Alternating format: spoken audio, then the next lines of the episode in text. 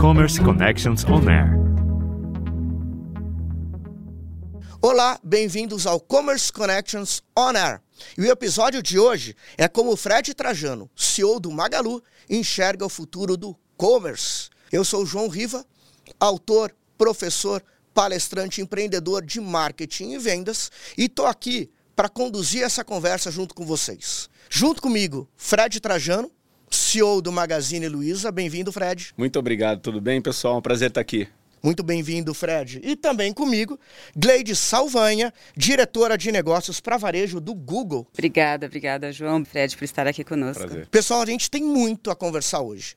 Nos últimos dois anos, o varejo passou por uma tremenda de uma revolução, de uma transformação, muito também por conta da pandemia, que a gente sabe. E quando a gente fala de varejo, a gente sabe que tem vários profissionais que são importantíssimos nesse segmento, mas a Gleides é um desses profissionais e o Fred também é um desses profissionais. Quando a gente fala ainda do Magalu, a gente sabe que vocês pautaram muito da transformação e da inovação nesses últimos anos no varejo. E a gente queria debater isso com vocês. Aliás, a gente tem muita, mas muita coisa mesmo para debater. Porque nesses dois últimos anos, a gente teve de uma hora para outra Todas as lojas fechando as portas, Magalu foi uma dessas, talvez uma das pioneiras a fazer isso no mercado. A gente teve um crescimento aceleradíssimo do digital, um crescimento absurdo e as empresas tiveram que aprender ou potencializar o seu digital. As empresas tiveram que se estruturar para esse segmento, algumas talvez não conseguiram até hoje, porque no Brasil temos empresas de todos os portos. E a gente queria muito, muito, muito ouvir a opinião de vocês sobre o passado, sobre o que aconteceu, mas também sobre hoje, principalmente as perspectivas, o que vem por aí. E eu queria começar, Fred, contigo, pode ser? Claro. Já que a gente quer falar de futuro, acho que uma das formas de, de enxergar bem o futuro é entender o passado. Você consegue falar um pouquinho de como você começou? Qual foi o teu primeiro emprego até se transformar no CEO do Magazine Luiza, que caramba, é um Magazine Luiza, né? É, como foi esse processo? A história é bem longa, mas é, eu venho de uma família de empreendedoras, né? É, eu sou da quarta geração da família Trajano, que começou o Magalu em 1957, né? Então, mais de seis décadas no varejo. E não tinha outra maneira de começar que não com barriga no balcão. Então, eu comecei quando era é, criança, adolescente, quando dava as férias escolares, eu ia trabalhar na loja 1 que fica em Franca, em São Paulo, no interior de São Paulo, trabalhar como vendedor do setor de brinquedos. Acho que eu mais brincava do que trabalhava, mas eu estava lá ajudando. A gente trabalhava no setor de brinquedos, na, no, no, no, depósito da loja, na expedição das mercadorias que eram vendidas. Então, para nós ter essa proximidade com o balcão, estar tá na linha de frente, sempre foi super importante. E até hoje é um traço, mesmo com toda a revolução digital que nós vamos falar para frente, importante é, do Magalu. Então, foi meu primeiro emprego. Até hoje, meus filhos ainda eu faço questão de que nas férias vão trabalhar também, não é só trabalho de de estar tá atrás do computador, mas estar tá lá também atendendo cliente, convivendo com as outras equipes lá da, da própria loja, que é uma experiência sempre muito agradável e enriquecedora. Mas foi o meu primeiro emprego. E Fred, para gerenciar uma, uma empresa desse tamanho, o quanto você acha que ter vivido o chão de loja, estar tá lá no balcão, foi importante? Assim, você sente saudade disso, de alguma forma? Olha, eu até hoje procuro estar. Tá, a gente tem é, no Magalu alguns comportamentos que a gente avalia toda a equipe, tá? E um deles é gastar sola do sapato. Né? Então a gente tem lá, a gente fala, olha, os funcionários do Magalu que mais gastaram sola de sapato, visitando loja, visitando CD, visitando call center da companhia, visitando fornecedor seller, né? Hoje a gente tem gastado muito sola de sapato visitando presencialmente o seller. Depois a gente vai falar da caravana Magalu, que é um exemplo. Então, eu acho que a quantidade de informações, de validação de hipóteses que você tem quando você está é, no campo, né? Quando você está próximo da linha de frente, é altíssimo. E quanto maior a empresa, mais você perde essa proximidade. Então, para mim, é importante independente da gente crescer muito, a gente está lá sempre validando as nossas hipóteses, as nossas teses, conversando com o cliente, sentindo o problema do seller, falando com o vendedor que vai ver lá os seus problemas. Geralmente são muito honestos em relação àquilo que aparece. Então, para mim, uma empresa, para uma empresa grande, é fundamental você não perder essa proximidade com a linha de frente. Eu sei que a Gleides está doida a fazer uma pergunta, mas só para chamar dúvida, o que é o seller para quem está ouvindo, para quem está vendo a gente? O seller é o vendedor do marketplace. Há quatro anos atrás, o Magalu, depois de ter feito uma transformação muito muito bem sucedida na nossa própria empresa. A gente, hoje, 80% do GMV do Magalu vem do online. A gente achou que a gente poderia compartilhar essa experiência com pequenos varejistas brasileiros, né? É, pequenos lojistas mesmos, e desenvolvendo uma tecnologia para que eles pudessem vender pelos nossos canais digitais, que a gente chama de marketplace. Então, hoje tem 180 mil empresas, que a gente chama de sellers, que vendem seus produtos para os clientes do Magalu. Como foi a tua percepção logo que você voltou para a rua e viu, cara, tá voltando? Vou voltar um pouco antes. Assim, o momento mais difícil que eu vivi como executivo foi quando eu fechei 100% das lojas. Então foi 22 de março de 2020. A gente, antes do decreto é, estadual, é, dos decretos estaduais, cada estado decretou o fechamento do comércio num período, a gente resolveu, porque a gente não tinha informação suficiente da pandemia, fechar 100% das lojas. Tomar essa decisão era 50% do nosso faturamento lá. Nunca pensei que isso pudesse acontecer. É surreal hoje falando, até arrepia um pouco né, esse sentimento de fechar, de não saber o que, que a gente iria fazer, como ia atender os clientes, clientes tinham que pagar prestação lá, tinha um monte de mercadoria que eu tinha que entregar para o consumidor que eu tinha comprado, ele retiraria na loja. Enfim, foi uma decisão muito dura, mas a gente tomou por quê? Porque a gente tomou a decisão naquela época de preservar a saúde do funcionário. Enquanto a gente não tivesse todos os protocolos de segurança, máscaras, é, álcool gel, é, capacidade né, e protocolos aqui de proteger tanto clientes quanto funcionários, a gente resolveu fechar e nós fomos dos últimos a reabrir. Eu só reabri as lojas quando eu senti de fato que a gente tinha condições de garantir a segurança da nossa equipe. Sempre deixei isso muito claro, independente das questões econômicas que isso daria para a companhia, embora a gente era uma empresa que tinha metade da venda do online, o online mais do que superou a loja fechada, depois eu vou falar sobre isso, é, a gente demorou um pouco para voltar, para ter certeza que a gente voltaria com segurança, tanto para os funcionários como os clientes, mas quando a gente voltou foi uma alegria. Depois a gente acabou fechando mais duas vezes por conta da onda 2, onda 3, mas aí a gente já estava muito mais preparado, protocolos em place, né, protocolos é, à, à disposição, já com todo equipamento, os equipamentos de segurança, né, tanto nos CDs quanto das lojas, a gente teve um controle muito grande. Felizmente, pouquíssimas pessoas do Magalu ficaram doentes e temos essa alegria. Foi um dos momentos mais tristes da minha vida e uma alegria enorme reabrir as lojas depois. E Fred, tem uma coisa muito importante. A gente vai falar sobre a abertura das lojas, o fechamento também, mas quando você fala até de ser uma das últimas a reabrir por cuidado ao funcionário, nos dá uma impressão, pelo menos a mim, que o Magalu é muito humano. E essa parte humana da marca, da empresa, me remete muito a Luísa. Deve ser uma pergunta que te fazem todos os dias, em podcast, em cafezinho, mas não dá para não fazer. Eu sou meio fã da sua mãe, eu acho ela sensacional.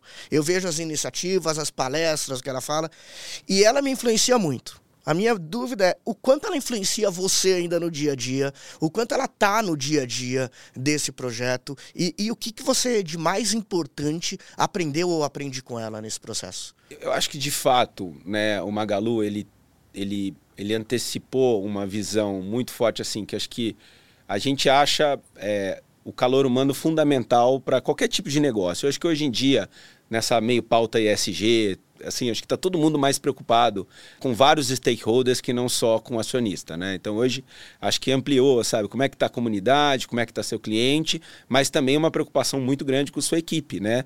Com seus próprios funcionários. Então eu acho que hoje é, todo mundo discute isso, mas de fato a minha mãe ela, ela, ela antecipou muito essa tendência, implementando vários é, princípios, né?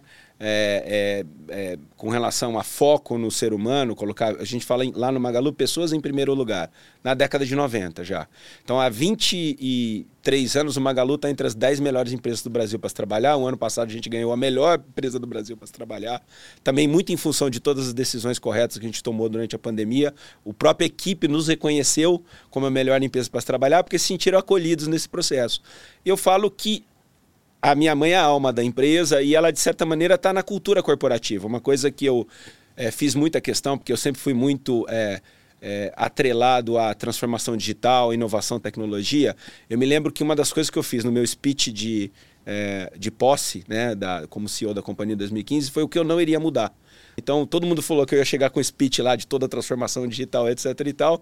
E eu fiz questão de gastar muito tempo do meu speech dizendo que eu não vou mudar, né, o fato Magalu colocar as pessoas em primeiro lugar, colocar o calor humano. E eu acho que a gente tem hoje uma combinação high-tech, high-touch, que é é, tecnologia com calor humano, que é um diferencial da companhia, que a gente pode até falar mais sobre isso, mas de fato eu, eu não acho que você precisa, numa agenda de inovação, jogar o passado fora. Né? É, pelo contrário, eu procuro pegar esse legado que eu recebi dela e alavancar esse legado. E o legado que eu recebi dela está muito forte, sem dúvida, em gestão de pessoas, no calor humano que a gente coloca na operação. Até porque, né, Gleides, é, é, é gente que vende para gente, né? Mesmo quando tem o digital, num, num e-commerce, assim, tem sempre uma pessoa por trás, correto? Não, em absoluto, totalmente. Mas eu me lembro também é, de conversas com o Fred. O Fred era um cliente que comprava com o próprio cartão de crédito quando o Google não estava no Brasil ainda. Então, é, sim, todo esse legado está lá dentro, mas essa inovação e o digital faz parte da vida do Fred desde que ele começou realmente a atuar uh, com a gente. E nem o Google existia no Brasil. é, não tinha, o, Google não fazia, não emitia nota fiscal no Brasil. É. E aí eu queria muito fazer propaganda lá, porque já estava crescendo bastante, eu usei meu cartão. Até o momento que o limite estourou. a gente não tinha um cartão corporativo internacional, eu tive que fazer um, um para poder... Comprar Google. Comprar Google, Olha é. só. Você lembra, o, o, Fred, se você pegar os últimos anos, quais foram os momentos mais importantes ou mais marcantes do Magalu? Olha, foram tantos, né? São 64 anos de história, né? Mas sem dúvida, assim, é, bom, eu comecei o e-commerce em 2000, né? Então já começar lá, é. a internet, o acesso discado, era uma hora para a página fazer o upload, Subir. né? então era aquela experiência ruim. Quando um amigo meu comprava um produto, é, a gente imprimia, é, tinha lá um, um, sistema que não estava totalmente integrado. Então imprimia e eu tinha que digitar no RP da companhia. Então eu sabia quando meu amigo comprava o produto, eu ligava, oh, obrigado por ter comprado aqui hoje, né? Hoje a gente fatura 40 bi por ano, não dá mais mais para agradecer um amigo, só quando ele me avisa que comprou. Mas na época eu sabia quem comprava, né? Ter lançado o primeiro website, né, foi um, um, um fator. Quando a gente lançou o aplicativo da companhia, porque eu acho que o mobile foi uma revolução. As empresas de varejo em geral sempre compararam e implementaram tecnologia, nunca desenvolveram tecnologia. Né? Eu até me lembro que eu fui para Silicon Valley visitar o Google e eu quando eu lembro quando eu vi que os, o melhor parte do prédio era dos engenheiros de software. Né? Isso foi em 2010, etc. e tal. Quando eu voltei dessa viagem, falei, nossa, eu preciso investir em tecnologia, em desenvolvimento, eu preciso desenvolver minha própria tecnologia. Sim. E a gente criou o Luiza Labs. Então, a criação do Luiza Labs, hoje tem 2 mil desenvolvedores no Magalu, foi um marco importante da companhia. 2 mil desenvolvedores? É, 2 mil pequeno, né, Fred? É, começou pequeno, pós-visita é? do Google, uh -huh. né? Começou numa sala de massagem do Magalu. eram, eram três, quatro devs lá que fizeram hoje é, Isso o... foi quando? Foi em 2011. Então 2011 com 2 é. ou 3, hoje com 2000. Isso fez toda a diferença de lá para cá, né, Fred? Porque tudo que é digital para o business e para o commerce está priorizado dentro do Lisa Lab, né? Sem dúvida. E também, muitas vezes, você tem uma inovação. Eu lembro que o primeiro projeto do Lisa Labs foi uma, um, um projeto de social commerce. Era deixar o meu vendedor montar uma loja online e vender através de redes sociais. Né? Na época era Magazine Você, hoje a gente chama parceiro Magalu, pessoa física. Né? É, e era um projeto que se eu quisesse comprar esse software de alguma software house, não tinha disponível. Era uma ideia nossa. Se você não tem capacidade de codificar, de desenvolver a tecnologia, a tua ideia não é implementada. No mundo de hoje, no mundo digital, você tem que ter essa capacidade. Isso você nota que é um padrão das empresas brasileiras ou elas ainda têm muito a caminhar para chegar no nível que está o Magalu? Olha, João, eu acho assim, durante a pandemia, inclusive, né, que foi a sua abertura, acho que nós evoluímos como consumidores e as empresas tiveram que realmente correr atrás de toda essa revolução que o próprio consumidor fez.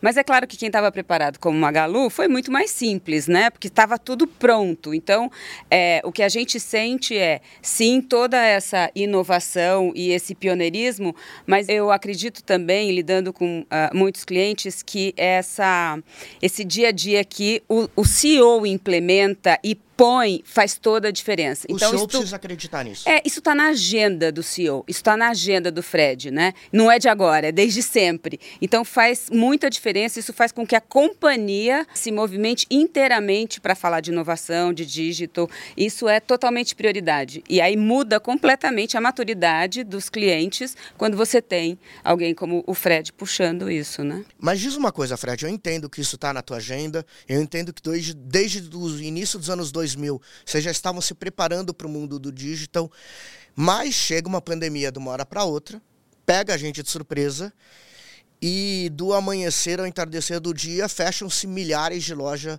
da Magalu, baixa as portas ali e vai tudo para o dígito. Como foi esse processo? Foi uma loucura? Foi uma tranquilidade? Imagino que tranquilidade não deve ter sido. Mas como foi essa loucura? Como foi orquestrar isso? E quais foram os aprendizados desse momento? Olha, assim, como eu falei, foi um dos momentos mais difíceis, assim, mas sobretudo do lado da minha preocupação com as pessoas, tá? Então a minha, acho que toda a minha, a minha preocupação, né, minhas noites mal dormidas naquela época era, putz, será que meu time vai estar tá bem? Será que os clientes vão estar tá bem? Qual é a consequência dessa pandemia para minha família? Porque do lado operacional, eu tinha muita segurança de que a gente iria bem, porque a pandemia aconteceu é, em 2020, 20 anos depois a gente montou e-commerce. Então já tinha 10 anos de labs, 20 anos de e-commerce, CDs espalhados, centros de distribuição espalhados por todo o Brasil. As próprias lojas, a gente chama de Shoppable Distribution Center. Significa são lojas que têm um centro de distribuição dentro. Então, 40, quase metade de tudo que eu vendo no online é a loja que abastece, ou ela entrega a partir da loja, o cliente vai retirar. Então a gente tinha essa capacidade de atender a demanda do consumidor que estava em casa, precisava comprar online. Se tinha uma empresa que podia atender esse consumidor, era o Magalu, que estava pronta. É como se a gente tivesse trabalhado 20 anos para aquele momento a gente conseguir atender a população brasileira. Então a gente virou a chave logo. Eu me lembro que em abril a gente perdeu metade do faturamento que era loja física, metade era online. Quando foi em maio, a gente estava maior do que antes. Então a gente conseguiu mais do que compensar todo o faturamento que a gente perdeu com a loja física no online e a gente ainda cresceu em relação a, a, a, a, como se a gente tivesse loja física aberta, porque o consumidor precisou comprar online onde ele tinha prazo, nível de serviço, era no Magalu.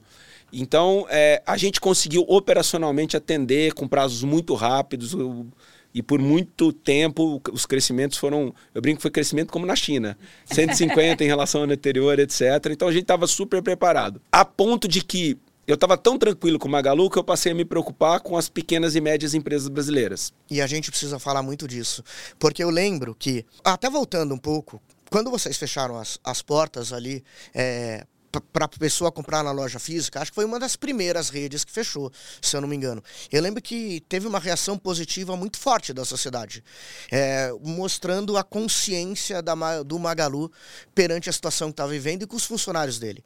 Ao mesmo tempo, eu lembro que eu posso estar chutando errado, Fred, Gleides, duas, três semanas depois eu estava em casa calmamente e aparece na televisão a Luísa falando do Parceiros Magalu e falando: olha, pequeno empreendedor, pequeno varejista, a gente está junto nessa, vem para o Parceiros Magalu. Foi, foi muito rápido, duas, três semanas, me corrija se eu estiver falando besteira, mas como foi isso? Era um projeto que já estava engatilhado, foi rápido mesmo.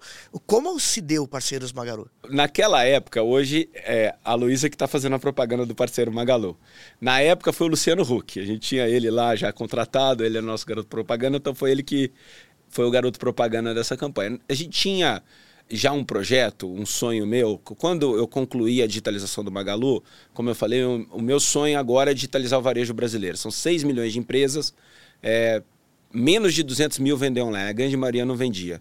E quando fecharam aquelas lojas, eu falei, nossas empresas vão quebrar. Até o governo ajudar, dar apoio financeiro, crédito. Vamos ajudar, a gente tem capacidade. Eu tenho um projeto aqui que era para sair no final do ano, vamos acelerar. E a gente acelerou, o pessoal do Labs trabalhou, virou noites lá, e a gente conseguiu em duas semanas lançar o parceiro Magalu, que nada mais é do que uma tecnologia que ajudava o varejo fechado a vender online mesmo com as portas fechadas. Tá? Eu me lembro dessa ligação também, Fred. Foram muitas durante a pandemia, mas eu me lembro que você falou exatamente isso sobre a preocupação do pequeno empreendedor das cidades, né?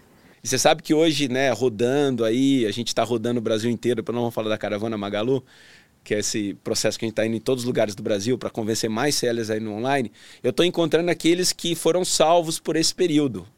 Né? Então eu vi um agora em São José dos Campos chamado Rei, Rei dos Filtros, outro lá em Maceió, e, e, e a, a, gratidão deles pela companhia por naquele momento, com loja fechada, poder continuar vender. A gente trabalha muito por missão e por propósito. A gente fala que é trazer o acesso de muitos que é privilégio de poucos. Nesse momento, a gente quer trazer as capacidades digitais ao acesso de muitos varejistas e muitos clientes também. Então foi um processo muito gratificante para a gente, né? E que acho que deixou todo mundo lá no Magalu muito orgulhoso de estar tá podendo não só se beneficiar, porque a gente também crescia, trazia mais produtos para os clientes, mas também poder ajudar, né? Muito bacana quando a empresa consegue atingir seu objetivo de negócio, mas ao mesmo tempo ajuda ou o cliente ou outra empresa pequena também nesse processo. É, é a coroação mesmo, né, desse lado humano do Magalu com a tecnologia levada para os pequenos varejistas. Né? Gleides, você que entende tanto desse mundo do varejo, é, você teria alguma pergunta para fazer para o Fred que você acha que talvez ele ainda não tenha ouvido ou que ele já ouviu, mas que a gente não pode deixar de fazer nesse podcast e videocast? Tem várias, mas eu acho que tem uma atual um pouco ainda sobre esse legado da pandemia, né, Fred? Eu acho que passamos por tantos momentos. Se você tivesse que destacar, assim, talvez um dos aprendizados na pandemia, é, o que você diria? E também entender como é que vocês estão, de verdade, trazendo todos esses aprendizados para uh, os funcionários, né? Como é que vocês estão reaprenderam a trabalhar entre uh, o momento fora, home office, híbrido e agora de novo é, no escritório, né? Acho que a pandemia foi um momento é, de muito sofrimento, né, para todo mundo, de muita é, preocupação, né, é, de muita incerteza.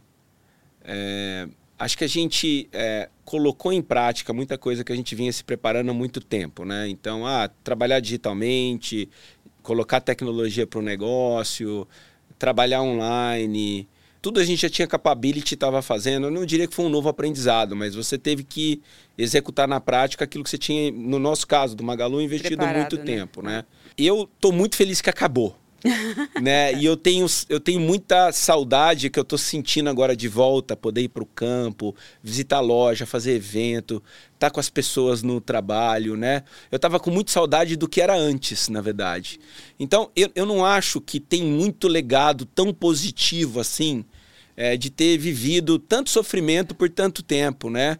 Na verdade, eu acho que a gente tem que lembrar que o normal é o que era antes, né? É que a gente tem que resgatar um pouco disso agora. Então, nós estamos numa linha no Magalu, tipo, vamos voltar a se encontrar, vamos voltar a ter esse calor humano. A gente Celebrar, é uma empresa né? super relacional. É.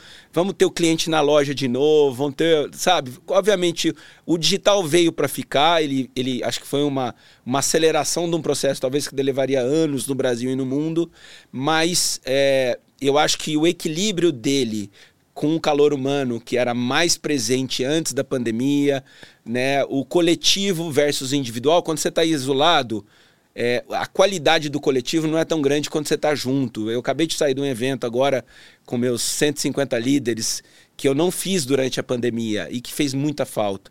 Então é quase que em dois anos você vive, é, dois dias você vive dois anos de construção de time, de cultura, né? Então eu acho que a pandemia testou a nossa resiliência, testou a nossa capacidade de é, trabalhar remotamente, é, mas eu acho que são poucos legados positivos, tá? Eu tô mais no sentido de resgatar o que a gente tinha antes, que para mim aquilo é o normal. Falo muito normal, novo normal, para mim o normal é o que tinha antes, é verdade, né? É. é. que é esse calor humano. Então, para uma empresa como o Magalu, de muito relacional, de muito calor humano, a gente está tentando retomar muito do que a gente tinha antes, porque eu acho que isso é, é, é, é para uma empresa como a nossa é super importante para o sucesso diferença para todas as empresas, né? O nosso presidente, o Sundar, desde o começo disse que nós voltaríamos para o escritório e aqui estamos, né? Porque essa, enquanto a gente está próximo e junto, uma sessão de ideias, de brainstorm, não, não tem como estar tá presencialmente olho com as olho equipes. Não. Olho no olho virtual não consegue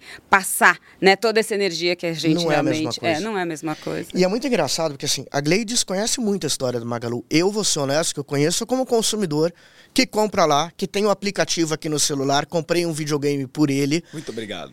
De nada. comprei várias coisas. É. Você ia ter que me agradecer muito, se soubesse tanto que eu já paguei. Eu já comprei.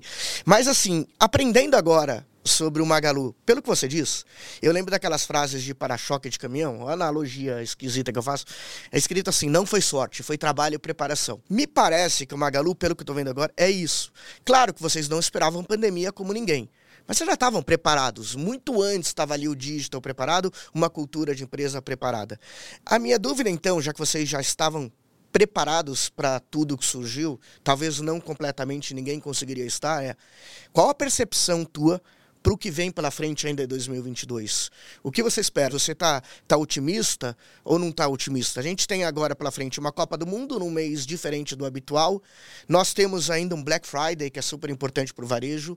Está otimista com essas datas? Olha, assim, é, eu estou muito feliz que a gente, né, com o avanço da vacinação, sabe, a gente está com menos medo de ficar doente, né, e de ter algum alguma consequência de saúde séria, de, não tô com medo, não estamos mais com medo de morrer, né? É. Que eu acho que já é, faz toda a diferença, já é, né? já é uma é. coisa assim, quem viveu uma crise como essa, é, uma crise econômica que igual, igual que a gente está vivendo agora, você não pode colocar no mesmo patamar, na mesma magnitude. Então, o alívio que eu estou sentindo de estar tá voltando ao normal, de estar tá reencontrando as pessoas, de não ter mais medo de que ninguém da minha família ou ninguém do meu time é, é, pegue um vírus e possa né, ser internado ou eventualmente até falecer, é a melhor coisa que pode ter.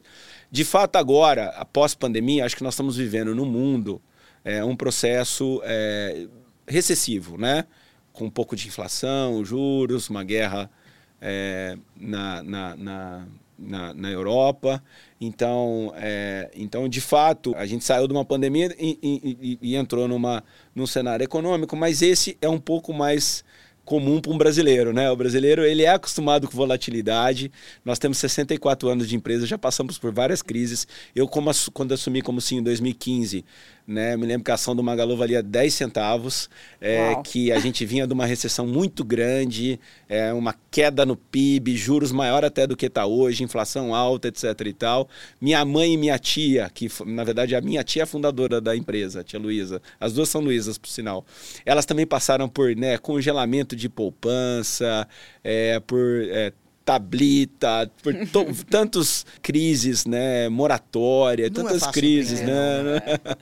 então, a gente já passou por tanta coisa. Então, assim, você me falar, eu tô otimista com a economia no curto prazo? Não, não tô otimista, mas a gente já viveu isso, né? E eu tô otimista com as perspectivas do Magalu. Eu acho que a gente, como brasileiro, sabe atravessar essas crises, Hoje mesmo a gente estava falando com a Gleide sobre o que a gente podia fazer para. A gente vai patrocinar, por exemplo, a transmissão dos jogos da Copa do Mundo. Copa do Mundo, mesmo quando é ruim, é boa para o varejo. né? É que nem pizza, mesmo quando é ruim, é boa. né? A Copa do Mundo, movimento brasileiro, é paixão nacional. Porque se também se deixar se contaminar pela crise, você perde o fato de ter uma cabeça de solução. A gente fala lá, minha mãe fala muito, você tem que ter cabeça de solução e não cabeça de problema. Né? A gente lá no Magalu tem cabeça de solução. A crise está ruim, não estou otimista com a economia, mas sempre otimista com o Magalu e com a capacidade do time do Magalu de fazer acontecer a partir, a, a, apesar das dificuldades. Eu falo muito assim, mar calmo não faz marinheiro, né? então a gente tem que aprender um pouco essa situação. As boas ideias vêm inclusive nas crises, Bom né? Você não pode desperdiçar é. uma boa crise, né? Bom bombeiro só se mostra quando o prédio está em chamas, né? Não tem jeito. E Gleides, diz uma coisa. Tá chegando aí Black Friday, tá chegando aí Copa do Mundo. Como as empresas precisam fazer para se preparar digitalmente para elas? Bom, eu acho que a primeira coisa é fazer realmente todo esse diagnóstico de, de preparação, como é que está o, commerce deles, ou o e-commerce, como é que está a relação com o consumidor, né? Eu acho que hoje a gente tem uma, uma exigência da experiência do consumidor, tanto no e-commerce como na loja física, né, Fred? Porque hoje é o mini canal. Então, depois da pandemia, o que a gente viu, essa experiência na loja física é ainda mais importante, as pessoas têm que se sentir seguras, têm que sentir acolhimento quando chegam lá, né, que estão num ambiente de segurança. Então, tudo isso tem que estar muito preparado para essas datas e nesses momentos. A Black Friday realmente é um evento importantíssimo para nós aqui no Brasil, né? Para o consumidor, ele espera essa data, né? Esses, é, essas negociações, esses descontos. E digitalmente é isso, o quanto a gente consegue já se preparar para a data. Então, aqui no Google, por exemplo, a gente testa absolutamente tudo antes. Então, temos muitas coisas acontecendo de produtos novos que já estão testados no Magalu, por exemplo, para que eles estejam todos prontos e nada aconteça na Black Friday, né? Acho que esse é o momento grande de preparação. A gente já começou a Black Friday aqui no Google para que nada dê errado lá na ponta. E já que a gente está falando de Black Friday, fala sobre ela, Fred. O, qual está sendo a preparação do Magalu para Black Friday? Olha, é interessante que esse ano a Black Friday vai acontecer junto com a Copa, né? É, inclusive, eu acho que tem um jogo do Brasil na véspera. Dia, é, no quatro dia, da tarde é... da quinta-feira, que é a virada, né? Que a gente começa a virar, né, Fred? Exatamente. Então, acho que são dois eventos extremamente fortes, impactantes para o varejo, que vão acontecer simultaneamente.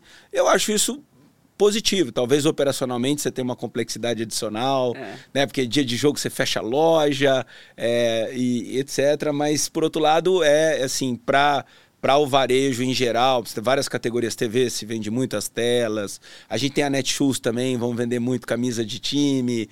Nós estamos vendendo a bola oficial da Copa também. E no caso das telas, vai vender muito um pouco antes da Copa, né? Exato. Pra eu comprar pra assistir os jogos. Olha, a tela vende até próxima Copa. O pessoal compra mesmo, assim, Até é a ótimo. última hora vai ter Até a gente última hora vai ter gente. não O brasileiro deixa as coisas um pouco para última hora. Então acho que vai ser, do ponto de vista operacional, você desenhar os seus estoques, os processos logísticos, um pouquinho mais complexo, mas o bom é que, apesar de tudo, é um movimento que é, é um momento que, que movimenta o varejo. Então, é, são dois eventos que geram é, um efeito positivo para o varejo num momento excessivo maravilhoso. Então, eu estou otimista, mas obviamente com muito planejamento. Igual a Gates falou, estamos planejando, já fazendo, né, desenhando a nossa campanha, desenhando o nosso abastecimento, desenhando o nosso capacity para a época, todos os nossos processos. Você começa a pensar na Black Friday quando? Agora já. Agora que Não, já- na começando a verdade, já começa o começo do ano pensando. Acaba a Black Friday do ano isso, anterior, já uma, já tá começa. Começa. Já começa a negociar, já estamos falando do abastecimento. Tem que, hoje em dia, a gente tem que orquestrar isso com os nossos parceiros que são sellers, são, que estão vendendo também.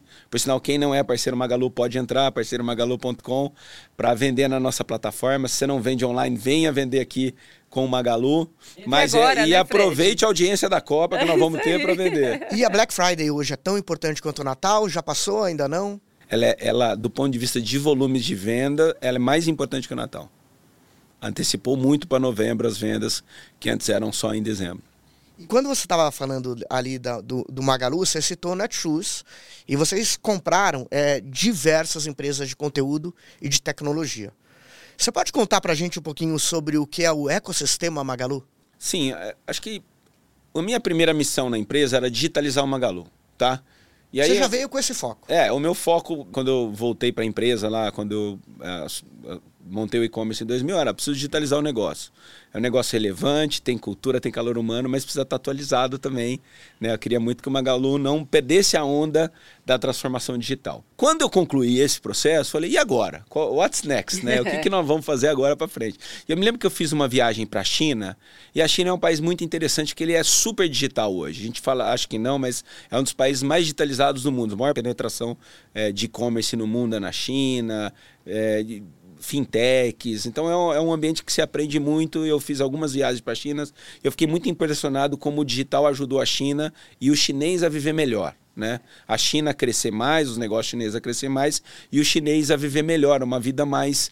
é, eu tinha ido antes lá quando não era digital, eu achei muito melhor a, a China digital. Eu falei, por que não uma empresa brasileira faz, fazer isso pelo Brasil? Só que se você quer ajudar o Brasil numa situação mais ampla, você tem que entrar em novas categorias, prestar novos serviços, né? E na China você tem muito esse modelo de negócio de ecossistema, de você está em várias categorias. E o digital, ele permite isso, porque você não tem tanta fronteira no digital. Diferente de, um- de uma loja que você tem um espaço físico limitado, você só pode ter um tipo de produto, o digital, é, a prateleira é infinita, né? é Então você pode estar em vários é, produtos, você pode proporcionar vários serviços, você precisa ter é, capacidade tecnológica, ter alcance, distribuição e ter dado, né? Então eu achei por bem, então, puta, vamos entrar em novos segmentos, vamos entrar em novas categorias, não é só é, varejo online de eletrodomésticos. E aí foi o que a gente fez. Compramos empresas de várias categorias, de beleza, época cosméticos, games, Kabum, é, esporte, Netshoes, moda, é, é, Zatini, livros estante virtual, que é uma empresa que digitaliza pequenos sebos e livrarias, super legal, também super importante. São 6 mil sebos que estão lá. comprei lá, é É, ótimo. super. Tem algumas edições só tem na estante virtual. lá, é. É. Enfim, entramos em várias categorias, compramos empresas em pag... porque aí co- com- e a gente lançou o marketplace. Ao lançar o marketplace, eu percebi que os sellers, que essas empresas que estavam vendendo online, precisavam de apoio em logística, em finanças. E a gente comprou empresas de logística e de finanças para atender o seller. Os sellers, então né? foram é tudo dentro do Maestral. Queremos digitalizamos Magalu, agora queremos ajudar o varejo bra- vari- va- brasileiro a se digitalizar e para isso eu preciso comprar é, empresas e trazer para dentro de casa talentos e experiências que eu não tenho aqui. Às vezes você pode montar a equipe do zero, às vezes você compra uma empresa e, e pula uma etapa, né? E foi exatamente o que a gente fez. A gente trouxe empreendedores fantásticos de vários setores, de várias categorias, estão ajudando o Magalu nesse processo de digitalização. Compramos de escola de negócio digital, que é a Com School, passando por empresas de conteúdo, que ajuda a gente a ter um conteúdo relevante e indexar melhor no Google, né? É, e, e por empresas de categorias, fintechs e, e logística. Agora, acho que a gente já tem um stack te tecnológico completo para poder é, realizar esse sonho de digitalizar o varejo brasileiro. E é muito legal porque eu vejo nas suas palavras, Fred, é uma ideia de, uma, de um Magalu que vende produtos, mas que também serve muito aos seus parceiros, né? Como você conta, de contribuir com logística e com deficiências que talvez eles tivessem para vender os seus produtos. E quando você fala desse ecossistema, do Magalu, eu queria entender na tua percepção, Gleides, o quanto isso impacta o varejo como um todo. Quando você olha uma empresa como Magalu com esse ecossistema, no final, esse consumidor está servido de absolutamente tudo que ele quer dentro desse ecossistema, né? Inclusive financeiramente, com é, tudo que o ecossistema pode produzir. Eu acho que é, esse é o olhar do ecossistema, né? No final, é olhar para o consumidor e falar: tem tudo no Magalu, no Marketplace, mas absolutamente tudo que ele precisar, inclusive crédito e outros tipos de serviço.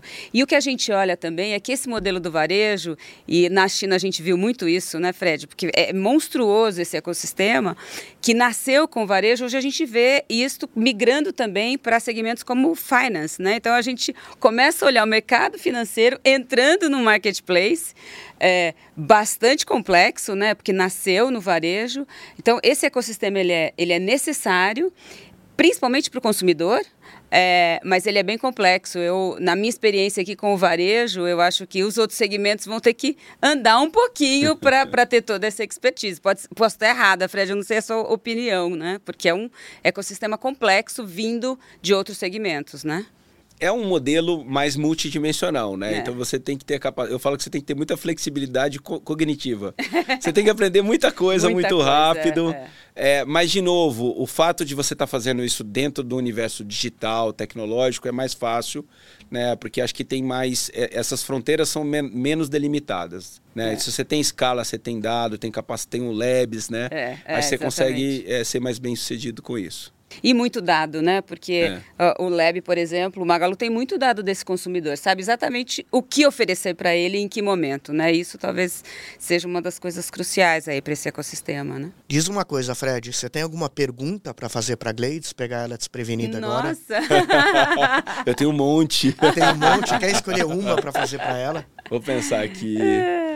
Eu queria, você me perguntou como eu estou vendo né, esse pós-pandemia e quais lições tem do pós-pandemia, eu queria ver qual é a tua. O que, que você está pensando sobre isso? É, a gente tem algumas lições aqui. É, eu acho que sobre o trabalho, eu concordo com você, assim, a volta é muito boa. Mas eu, eu particularmente, como lição, conseguir trabalhar em casa também foi uma experiência, porque eu não me imaginava e a gente viu que isso é possível quando você precisa, né? Então acho que essa é uma lição, inclusive com o time, né? Porque é, às vezes a pessoa precisa ficar e tudo bem, mas quando vem para o escritório e consegue fazer é, presencialmente é, é, é, outra experiência, é muito melhor, ainda mais um escritório como esse. Outras coisas que a gente viu muito aqui no Google foi esse avanço, principalmente do nosso usuário e dos consumidores. Né?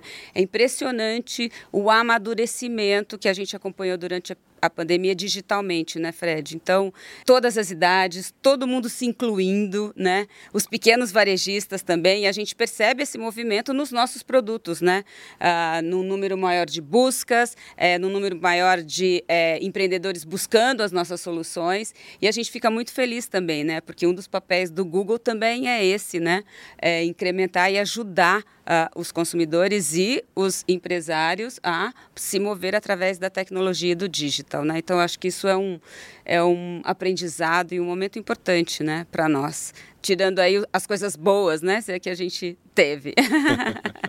E a gente tem visto essa barreira do on e do off ser quebrada com muito mais força para todo mundo, de qualquer lugar do país, para qualquer idade. O que é muito bacana, né? E aí a gente volta entendendo que o on é muito importante, mas ele não mata o off, né, Fred?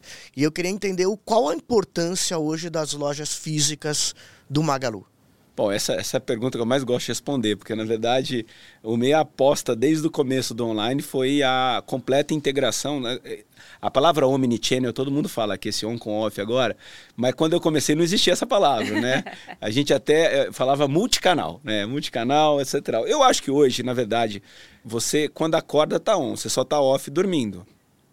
Então, então você está on o tempo é, todo, viveu, né? é. O consumidor dentro de uma loja física está on. Ele está com o celular e o vendedor está on também porque ele está com o celular. Você faz o checkout, todo o processo, etc. Então, é, a, eu, eu gosto daqui do Commerce Connections porque vocês tiraram o e-commerce, É, né? exato. Vocês tiraram o e-commerce porque tudo passa a ser digital. Ou é digital only, né? Ou é só digital, ou é digital com físico, ou é um híbrido dos dois. E eu sempre acho a experiência misturada mais poderosa. Então sempre apostei na conexão, sempre achei a loja um diferencial. A loja é um diferencial para o nosso consumidor, porque ele compra e às vezes não tem quem. eh, Tem gente que tem porteiro, né? É. E tem consumidor que não tem porteiro, ele não tem assim, não consegue programar quando chega a mercadoria, então ele prefere retirar na loja. É um super benefício para ele. Parece bobo, mas para muito consumidor, né, é, é super relevante e super importante. Mas a loja hoje é um ponto de apoio para o seller também. Então hoje quem traz novos sellers para o Magalu é a loja. Eu tenho uma equipe na loja que fica procurando o seller lá e ajuda ele a se digitalizar, ajuda ele a como emitir uma nota online, se ele precisa despachar um produto que ele vendeu no marketplace, ele usa a loja como se fosse uma agência dos correios para despachar, que a gente fala agência Magalu, ele vai lá e posta o produto. Então, o ponto físico é um ponto local de apoio, tanto para o consumidor final quanto para o nosso seller também. Eu acho fundamental e é um diferencial nosso desde o começo. Eu sempre apostei no casamento do on e do off e, e continuo acreditando nisso, mesmo para esse mundo agora né, de marketplace, desse mundo com novas categorias. Ainda assim, eu acho que um dos nossos grandes diferenciais é ter é, essa presença física local essa prateleira infinita hoje ela está na loja física com o vendedor, né? Eu tive essa experiência há algumas semanas no Magalu, é, que eu fiz uma compra e peguei o produto na loja e o outro, a vendedora entrou no, no, no marketplace, está aqui, Gleides, vou te entregar. Então estava tudo comprado, é, um diretamente na loja física e outro através da vendedora é, no e-commerce e um no marketplace. Então ela fez absolutamente tudo dentro é. da loja física. A gente procura muito integrar e ter uma experiência é, muito parecida com o que você tem online dentro da loja física. Uma coisa interessante que a gente não falou da pandemia é assim, quando a gente fechou as lojas, todos os nossos vendedores já tinham o que a gente chama mobile vendas. Então a gente já tinha dado um celular para cada vendedor e lá ele tinha uma loja online. E a gente falou, ó, não é porque a loja está fechada que você não vai vender vendedor, porque o vendedor é comissionado, ele depende de comissão para para ter o seu salário. Ele ou ele ganha o piso salarial, a comissão ajuda ele a fazer o salário mensal tinha vendedores que venderam mais com a loja fechada do que aberta. que porque ele tinha o, toda a loja lá no mobile dele, ele conseguia compartilhar as ofertas, a gente desenvolveu o mobile vendas remoto, que ele passava, por exemplo, as ofertas para os clientes dele pelo, né, qualquer tipo de mensageria, o cliente podia comprar e pagar da casa dele e entregava o produto e ele conseguia fazer a venda. Então tinha vendedor e loja que vendeu mais com a loja fechada do que aberta, né? Você vê como essa conexão é, é muito forte né? hoje, né? Como se deu isso? Eu imagino que não foi só dar o celular na mão do vendedor. Teve um treinamento? Como funcionou isso? Ensinou ele a vender no online ou não precisou? O vendedor de loja já estava preparado para chegar lá e mandar bem no online? Olha, assim, foi todo um processo. Assim, um dos primeiros projetos que eu fiz lá no Magalu foi é, o, o mobile vendas, que é assim, olha, eu queria que os vendedores passassem. Uma coisa importante é, para a equipe de loja física é a gente sempre fala assim, é, a gente, o, o, o, cara tem que tocar na banda, ele não pode ver a banda passar. Senão a equipe de loja ia se sentir muito é, ameaçada pelo online. Eu falei, olha, vocês vão ser protagonistas do online, vocês não vão ser é, é, observadores, né? Ou coadjuvantes do online. Então, o que, que a gente fez? Cara, vamos empoderar o vendedor, vamos ensinar a equipe da loja a usar o digital para o seu bem a também. Deles, a né? favor é, deles. Claro. Então, duas coisas a gente fez super legal. Uma é, a gente, eu pessoalmente fui em todos os regionais dar o celular pro vendedor com o sistema, depois vinha um treinamento super forte para eles. E eu gostava mais de pegar aquele vendedor antigo e ensinar ele a vender online, que é aquele que tinha mais dificuldade. pessoalmente lá entregar o celular faz toda a diferença. É, né? é uma simbologia, que Sim. isso aqui é para você, isso aqui é a chave para você é, evoluir, para você né, ser protagonista do universo digital e não ser é, é, ameaçado pelo online. Você, você tem esse daqui, você está com poder hoje.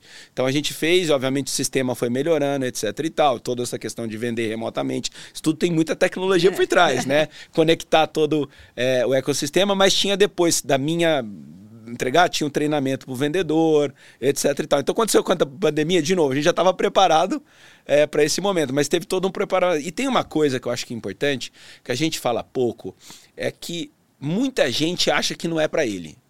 Muitos empreendedores falam online não é para mim, eu É não tenho capacidade. difícil, é o vendedor não tem. E esse para mim é o maior erro que um profissional ou um empreendedor tem que ter. Então acho que se tem uma mensagem que eu falo é o digital é para todo mundo. Né? A gente viu na pandemia as pessoas mais velhas se digitalizando. O digital também é para todo negócio. 100% dos negócios têm que ser digitais. E tem às vezes uma barreira que é o que eu chamo de crença limitante, de que isso não é para mim. Acho que um dos maiores pecados não é a falta de capacidade, a tecnologia hoje é muito fácil, é a crença de limitante que para mim esse não é o meu mundo, né? E eu acho que isso atrapalha muito a carreira dos profissionais qualquer nível de qualificação e também é, o, o- o- a evolução dos negócios de pequenos e médios empreendedores. Tem que acabar com essa crença de limitante, digital está fácil, acessível, é para todo mundo e é cada vez mais fácil com empresas como Google, Magalu, disponibilizando ferramentas para eles para eles digitalizarem. Então, uma das coisas que eu- você falou muito da minha mãe, eu tenho usado ela agora como garota propaganda. E eu faço isso porque ela foi uma pessoa que super se digitalizou. Hoje ela tem milhões de, milhões de seguidores no Instagram, etc. E tal. Ela tinha dificuldade com tecnologia. E ela é um exemplo concreto de como qualquer um pode se digitalizar, etc. Hoje ela é super digital savvy, sabe tudo de Total. online. Ah, ela que tá vendendo toca a bastante, caravana, tá né? vendendo a caravana, tá fazendo trazer é- sellers. etc. Mas por quê? Também porque ela também trabalha muito bem essa barreira emocional, essa crença limitada. Ela consegue quebrar isso de uma maneira magistral, como poucos que eu conheço. Então, a gente tá levando ela para falar, gente, vamos abrir a cabeça, não tenha medo de errar, de inovar, né? E a tecnologia não é para poucos, é para todo mundo. E a crença limitante não é só problema de pequenos e médios, né, Fred? Às vezes você vê isso em equipes de grandes é, é, empresas, e isso é uma barreira enorme para a empresa crescer, mesmo grande, né? Então, essa mudança de mindset ou de crença é importantíssima, né? Pessoal, tem um desafio para vocês dois, que eu não sei bem se é um desafio, porque vocês são tão rápidos em resposta que eu acho que vai ser tranquilo. Mas eu vou soltar algumas frases e eu quero que vocês me falem o que vem na cabeça. Um jogo rápido com os dois, pode ser? Vamos lá. Eu vou começar com a Gleides, então responde Gleides logo e depois você já responde, tá bom, Tá. Fred? Gleides, o que te inspira? Uau! Eu, os jovens me inspiram e especialmente a minha filha, é, porque é um jeito de você olhar muito para frente tudo que está acontecendo. Então, é, essa juventude que a gente vê aqui, inclusive no Google, isso me inspira bastante. empreendedores, né? Que nem a minha tia começou um negócio em 57 em Franca. Minha mãe, que não deixa de ser uma empreendedora também. É, os, os- os parceiros que estão agora entrando na plataforma, assim, principalmente no Brasil, porque acho que ser empreendedor no Brasil me inspira demais, porque é tão difícil, né? E, e- e precisa de tanta perseverança, talento, criatividade, capacidade de sair de situações difíceis, de crise, de volatilidade. Então, o empreendedor brasileiro me inspira muito. Perfeito, agora vamos começar por você, Fred. Um líder que você admira.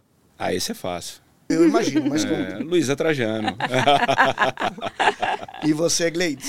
Olha, a Luísa também é uma top líder, assim. Acompanho ela, já tive a oportunidade de estar com a Luísa algumas vezes e é é uma mulher, né? Assim, me inspira muito tudo que ela fez, toda essa caminhada e até hoje é, eu tive numa viagem com ela e é impressionante assim, ela senta na primeira fileira, ela anota absolutamente tudo, ela vai em todos os lugares, então é, é realmente uma inspiração. E tem uma segunda mulher é, que me inspira, ela se chama Anne, Anne Catadora. Ela saiu de uma de uma de um momento de muita vulnerabilidade na rua e ela hoje é uma influenciadora de conteúdo para recicladores de Olha rua. É impressionante o trabalho dessa moça, dessa mulher, assim, com ela sem nenhum recurso, o que ela transformou a vida de muitos recicladores de rua. Então, Anne Catadora também é uma mulher que me inspira. Nossa, que legal. A Anne Catadora eu não conhecia, mas se me perguntasse, eu juro, juro, Fred, não é porque você tá aqui. Eu ia falar da Luísa também. Agora vamos começar com você, Gleides. Papel da família. Para mim, o papel da família é essencial. É o core da vida de todas as pessoas. Acho que eu tenho o privilégio eh, de vir de uma família estruturada, uma família do interior, porque eu sou caipira, eu tenho muita. Caipira de onde? Eu também, viu? Eu também sou. Você Tenho muito orgulho. Eu sou de Votuporanga. Votuporanga é você. Ela esconde melhor o sotaque que eu. Ah, viu? é? Mas Você é de onde, Fred? Sou de Franca. By the way, ontem nós fomos campeões brasileiros de basquete. Olha hein, lá! É. Você Franca, basquete, opa, não? a gente patrocina, a Netshoes é Ah, patrocinadora lá. Fazia 22 anos que a gente não ganhava o título brasileiro, ganhamos ontem. Sempre foi. Uma forte, alegria. Franca, Super, né? a cidade do calçado e do basquete. Jogos E do Magalu também, mas... E o papel da família, Fred? fundação, né? Para mim é fundação, é a base, eu acho que da minha vida. Fred, começando por você, um livro, mas aquele de cabeceira, que você sabe que já leu algumas vezes, talvez vai ler de novo ainda. Nesse momento que a gente está entrando no ecossistema, eu acho que tem um livro que eu gosto muito que chama Platform Evolution, né? Plataforma Revolução da Estratégia em português. Então é um livro que explica muito bem quando você deixa de ser um negócio linear, né, que compra, estoque e vende, e passa a ser uma plataforma igual ao Google, que você conecta hum, é, milhares de varejistas com milhões de consumidores. É um modelo de negócio totalmente diferente, as características que você tem que ter para tocar, é, é como se fosse mais uma, um estado do que uma empresa. Então você tem que entender essas peculiaridades para fazer essa transição de maneira bem sucedida. Então, Plataforma Revolução da Estratégia é o livro de cabeceira meu hoje. Vou comprar ele e vou procurar na Magalu. Eu vou sair um pouco dessa coisa profissional. Eu tenho um livro, eu gosto de artes e se chama A Forma Difícil.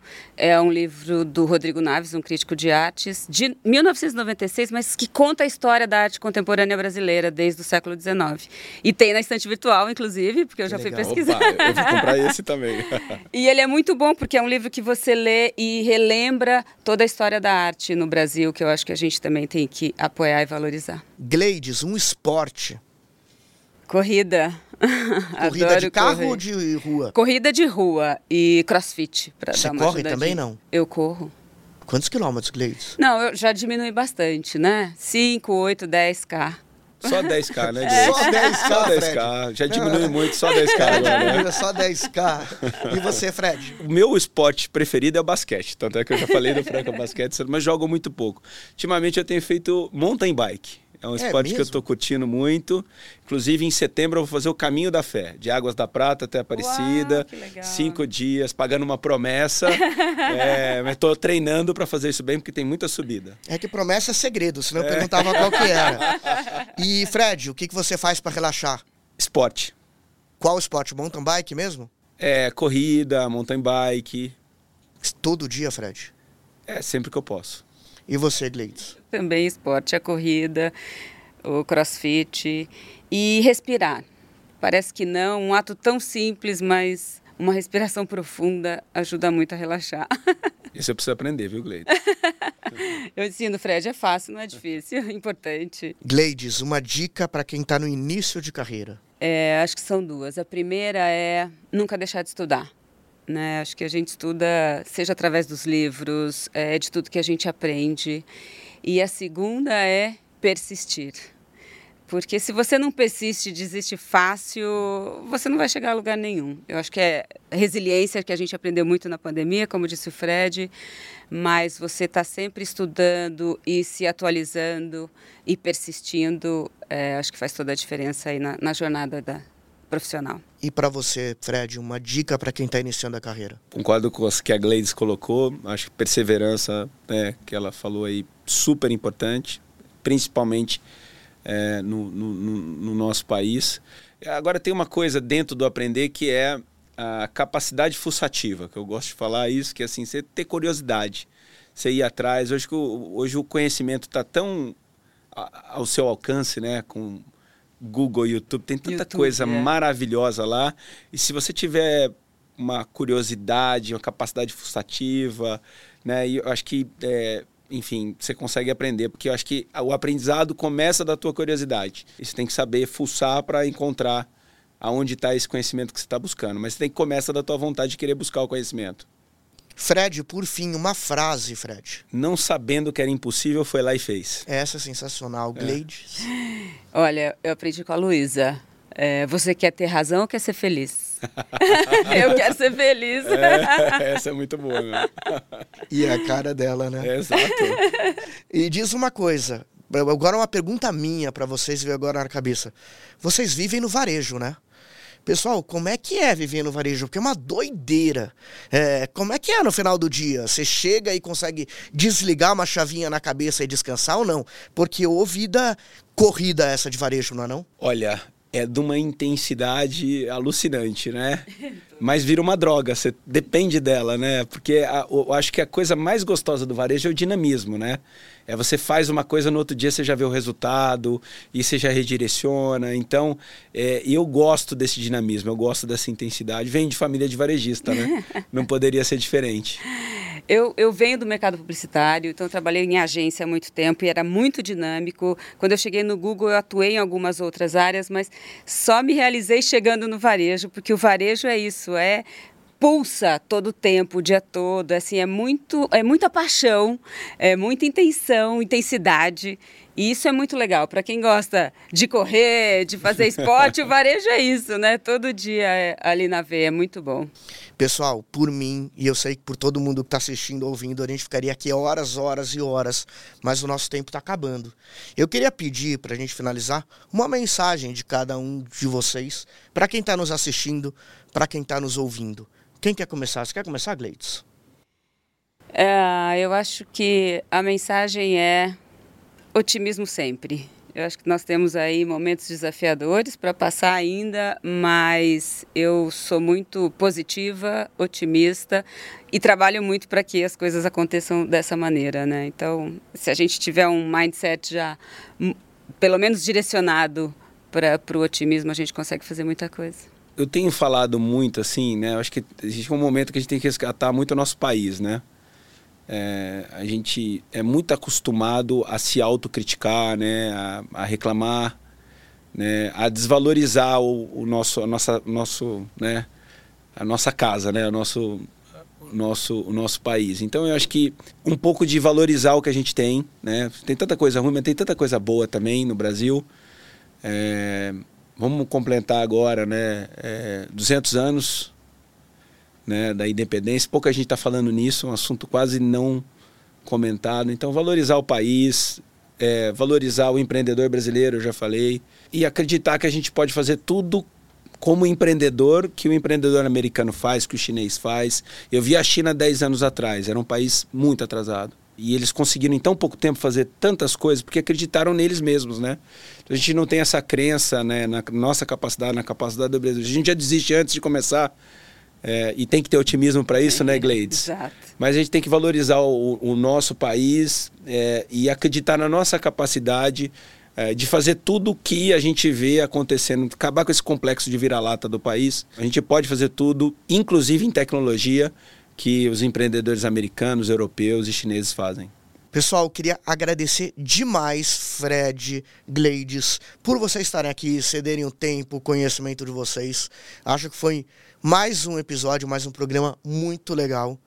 E com isso, pessoal, a gente encerra o episódio de hoje. Até o próximo. Commerce Connections On Air